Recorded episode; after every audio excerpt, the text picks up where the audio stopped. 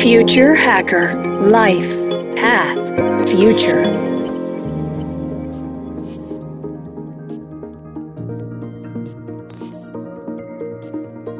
Olá pessoal, bem-vindo ao Future Hacker. Meu nome é André Chaves, temos aqui um convidado especial que é o Mauro Castex. Ele é formado em administração de empresas pela USP, em especialização em marketing, pós-graduado em ecoturismo pelo SENAC e gestão socioambiental para sustentabilidade pela FIA, com Master em gestão estratégica da inovação pela UFSCar. Ele, além de profissional do marketing, Mauro foi empreendedor e depois assessor público da Secretaria do Meio Ambiente de São Paulo. Atuou como gestor do Parque Estadual do Campos Jordão e depois como coordenador do Núcleo de Negócio e Parcerias para Sustentabilidade, onde ele desenvolveu um modelo inovador de parceria PPP em parques naturais, que serve hoje de referência para outras parcerias em parques no Brasil e no mundo.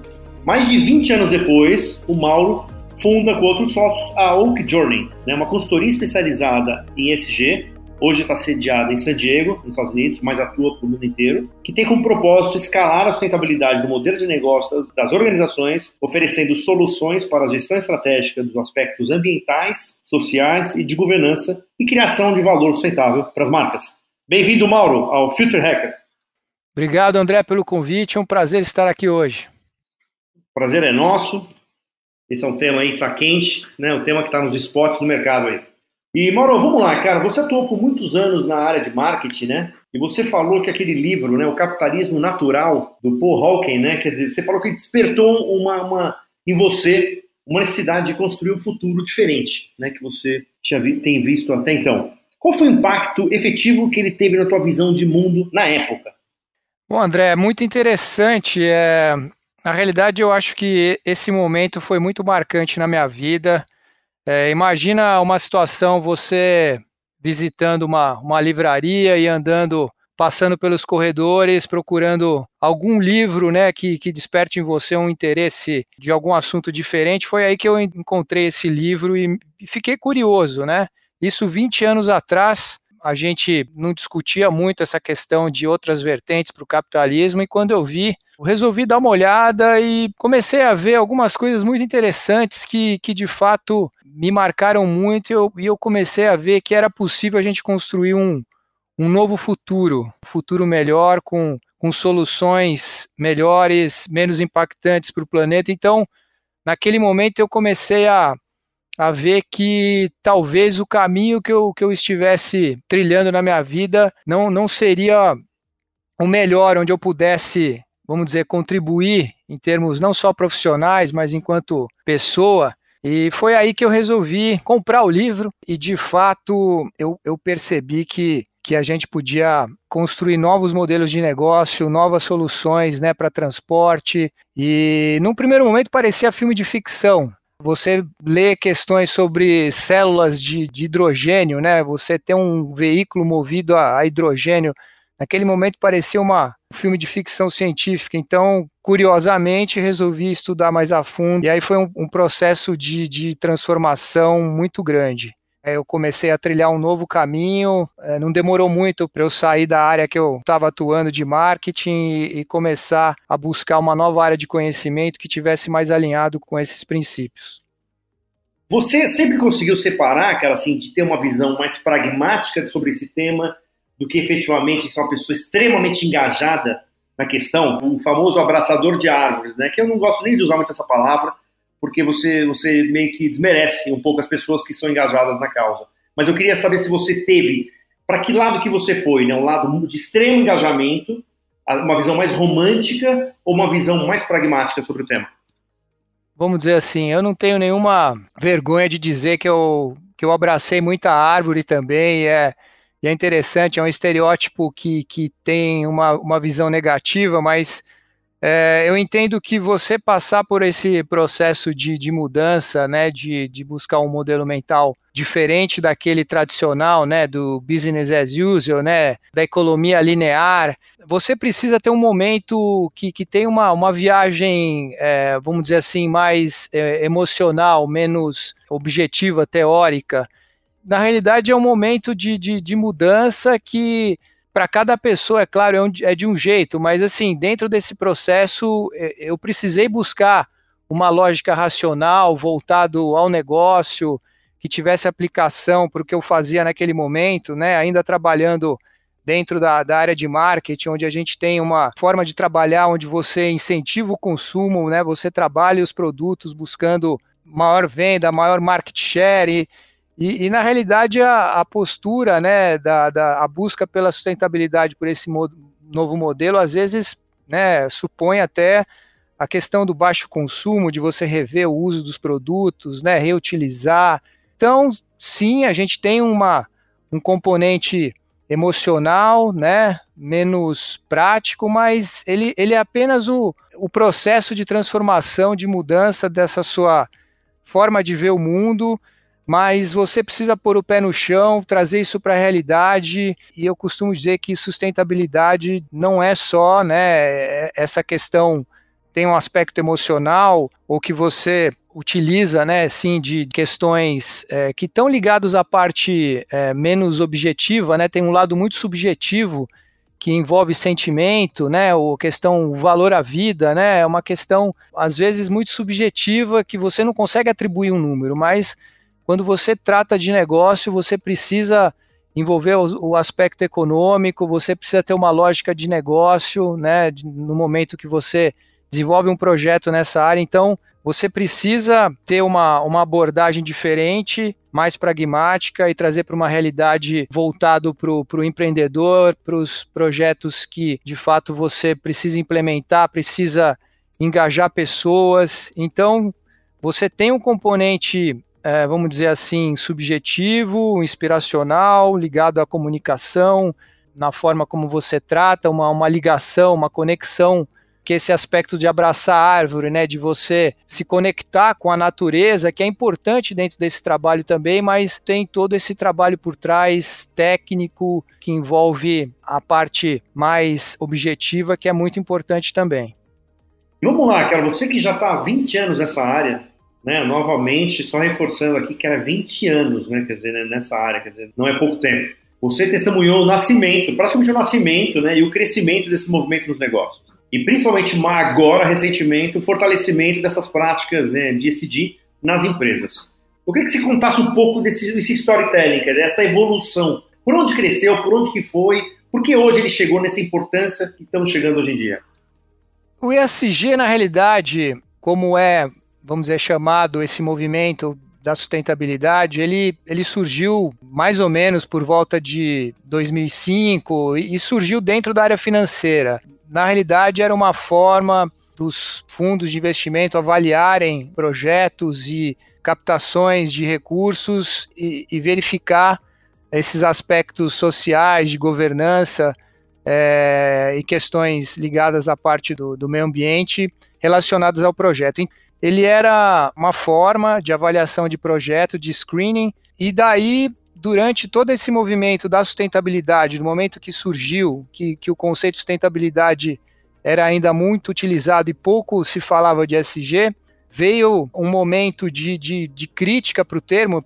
Você conceituar o termo sustentabilidade tem várias definições, né? Mas é, faltava um pouco de objetividade. O ESG ele traz, né, por meio das siglas, ele traz uma forma mais didática, uma, melhor, uma facilidade de entendimento do que, que ele trata, né? Então, que nada mais é de um equilíbrio né, das questões sociais, econômicas e de governança dentro de, de um modelo de negócio, dentro de uma prática de desenvolvimento. Então, o ESG ele foi uma, uma resposta no, no, com a proposta de trazer uma linguagem mais clara e mais efetiva para as empresas, para as organizações poderem transformar os seus negócios, né, as suas práticas de gestão, incorporando dentro do, do modelo de negócio as questões ambientais e sociais. O movimento ele surgiu como uma resposta dessa necessidade de não só né, uma simples definição, mas também de tentar trazer padrão, tentar trazer uma prática que de fato pudesse ajudar as organizações e as empresas. E aí nasce a Oak Journey, né? É, especificamente a consultoria que você lançou, acho que em setembro do ano passado, com a sede em San Diego, nos Estados Unidos, e com esse grande propósito aí de escalar a sustentabilidade e modelos de negócio das organizações. Ao adotar, quer dizer, o formato do ESG Tech, você pretende utilizar a tecnologia para acelerar a transformação dos negócios? Para que, teoricamente, eles sejam mais sustentáveis e regenerativos do planeta? Quer dizer, qual é o grande propósito da Oak Journey? E, e sabendo, inclusive, aí que vocês já estão fazendo um projeto nos Estados Unidos e um grande projeto aqui no Brasil. A proposta da Oak Journey, dentro desse conceito de ESG Tech, é justamente se apropriar de toda a tecnologia e práticas de gestão que a gente vê hoje na atualidade, que é muito empregada em empresas de tecnologia e soluções né, das mais variadas né, dentro desse setor, voltado para redes sociais, aplicar isso tudo, todo esse conhecimento dentro da prática do ESG, vamos dizer. O, o nosso propósito é de fato tornar acessível o conhecimento e as práticas ESG para as empresas, sejam elas de pequeno, médio ou grande porte. É, a proposta é de fato a gente usar tudo que a tecnologia trouxe hoje de melhor e buscar a sua aplicação dentro desse contexto da sustentabilidade, o contexto ESG, de forma que isso possa fazer parte da estratégia das empresas, fazer parte dos modelos de negócio e, e desmistificar que ESG, sustentabilidade é algo que é caro, é de pessoas que gostam de abraçar árvore, né, no bom sentido. Então, a tecnologia a gente entende que ela vai não só dar escala, mas ela vai criar soluções que de fato possam acelerar né, o processo de implementação do ESG nas empresas e, e ao mesmo tempo inovar. É, a busca de, de soluções né, para os modelos de negócio na atualidade, negócios que possam é, emitir menos carbono, é, negócios que gerem menos resíduo, que consigam serem mais impactantes de forma positiva para a sociedade, para o meio ambiente, demandam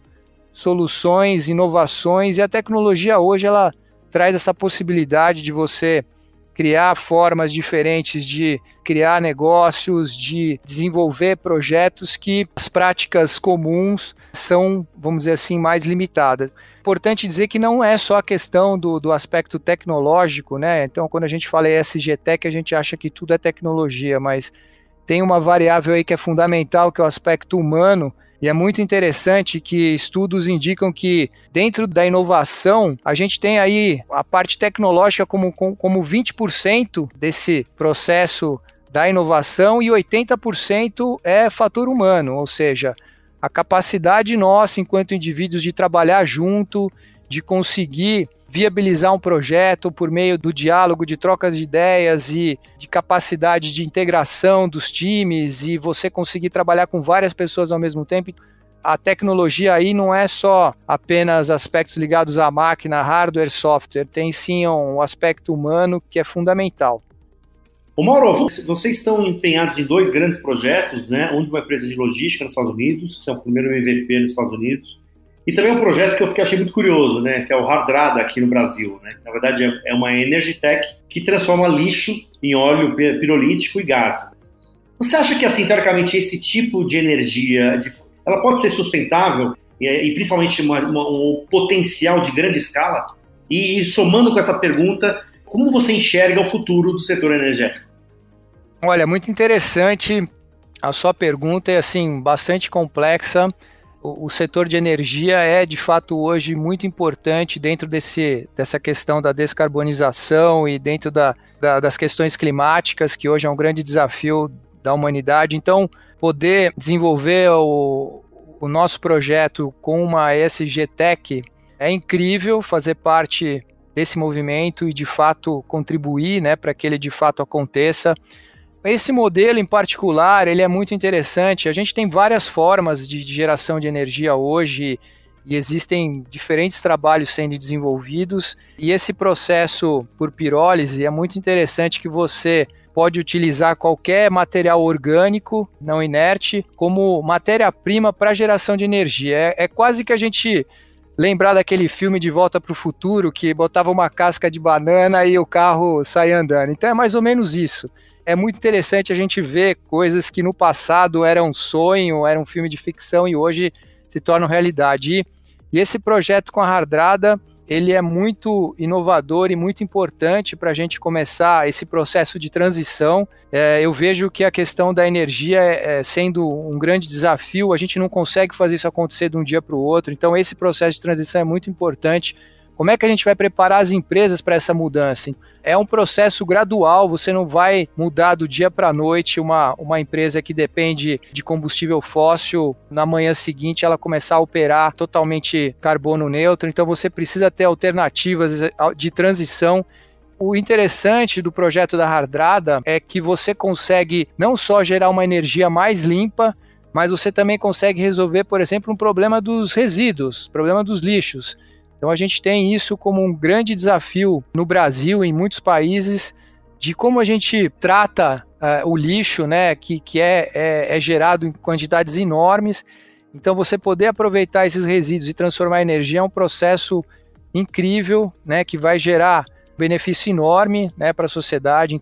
Você tem aí uma alternativa muito interessante que você pode utilizar dentro dessa ideia do, dos microgrids, né, que, que é um conceito é uma tendência, a, no meu modo de ver, para o setor energético, que prevê a descentralização do fornecimento e geração de energia. Hoje, normalmente, as cidades, né, as empresas dependem dessas grandes redes de fornecimento que, em caso de algum problema técnico ou algum acidente, ele é interrompido e aí você tem que utilizar né, soluções emergenciais como motores a geradores, né, que funcionam a diesel, e você tem aí o problema da questão da, da, das emissões de carbono. Você poder ter os microgrids com soluções alternativas e múltiplas, né? O interessante é você poder combinar, né, um modelo como esse da Hardrada com um modelo de geração solar, eólico.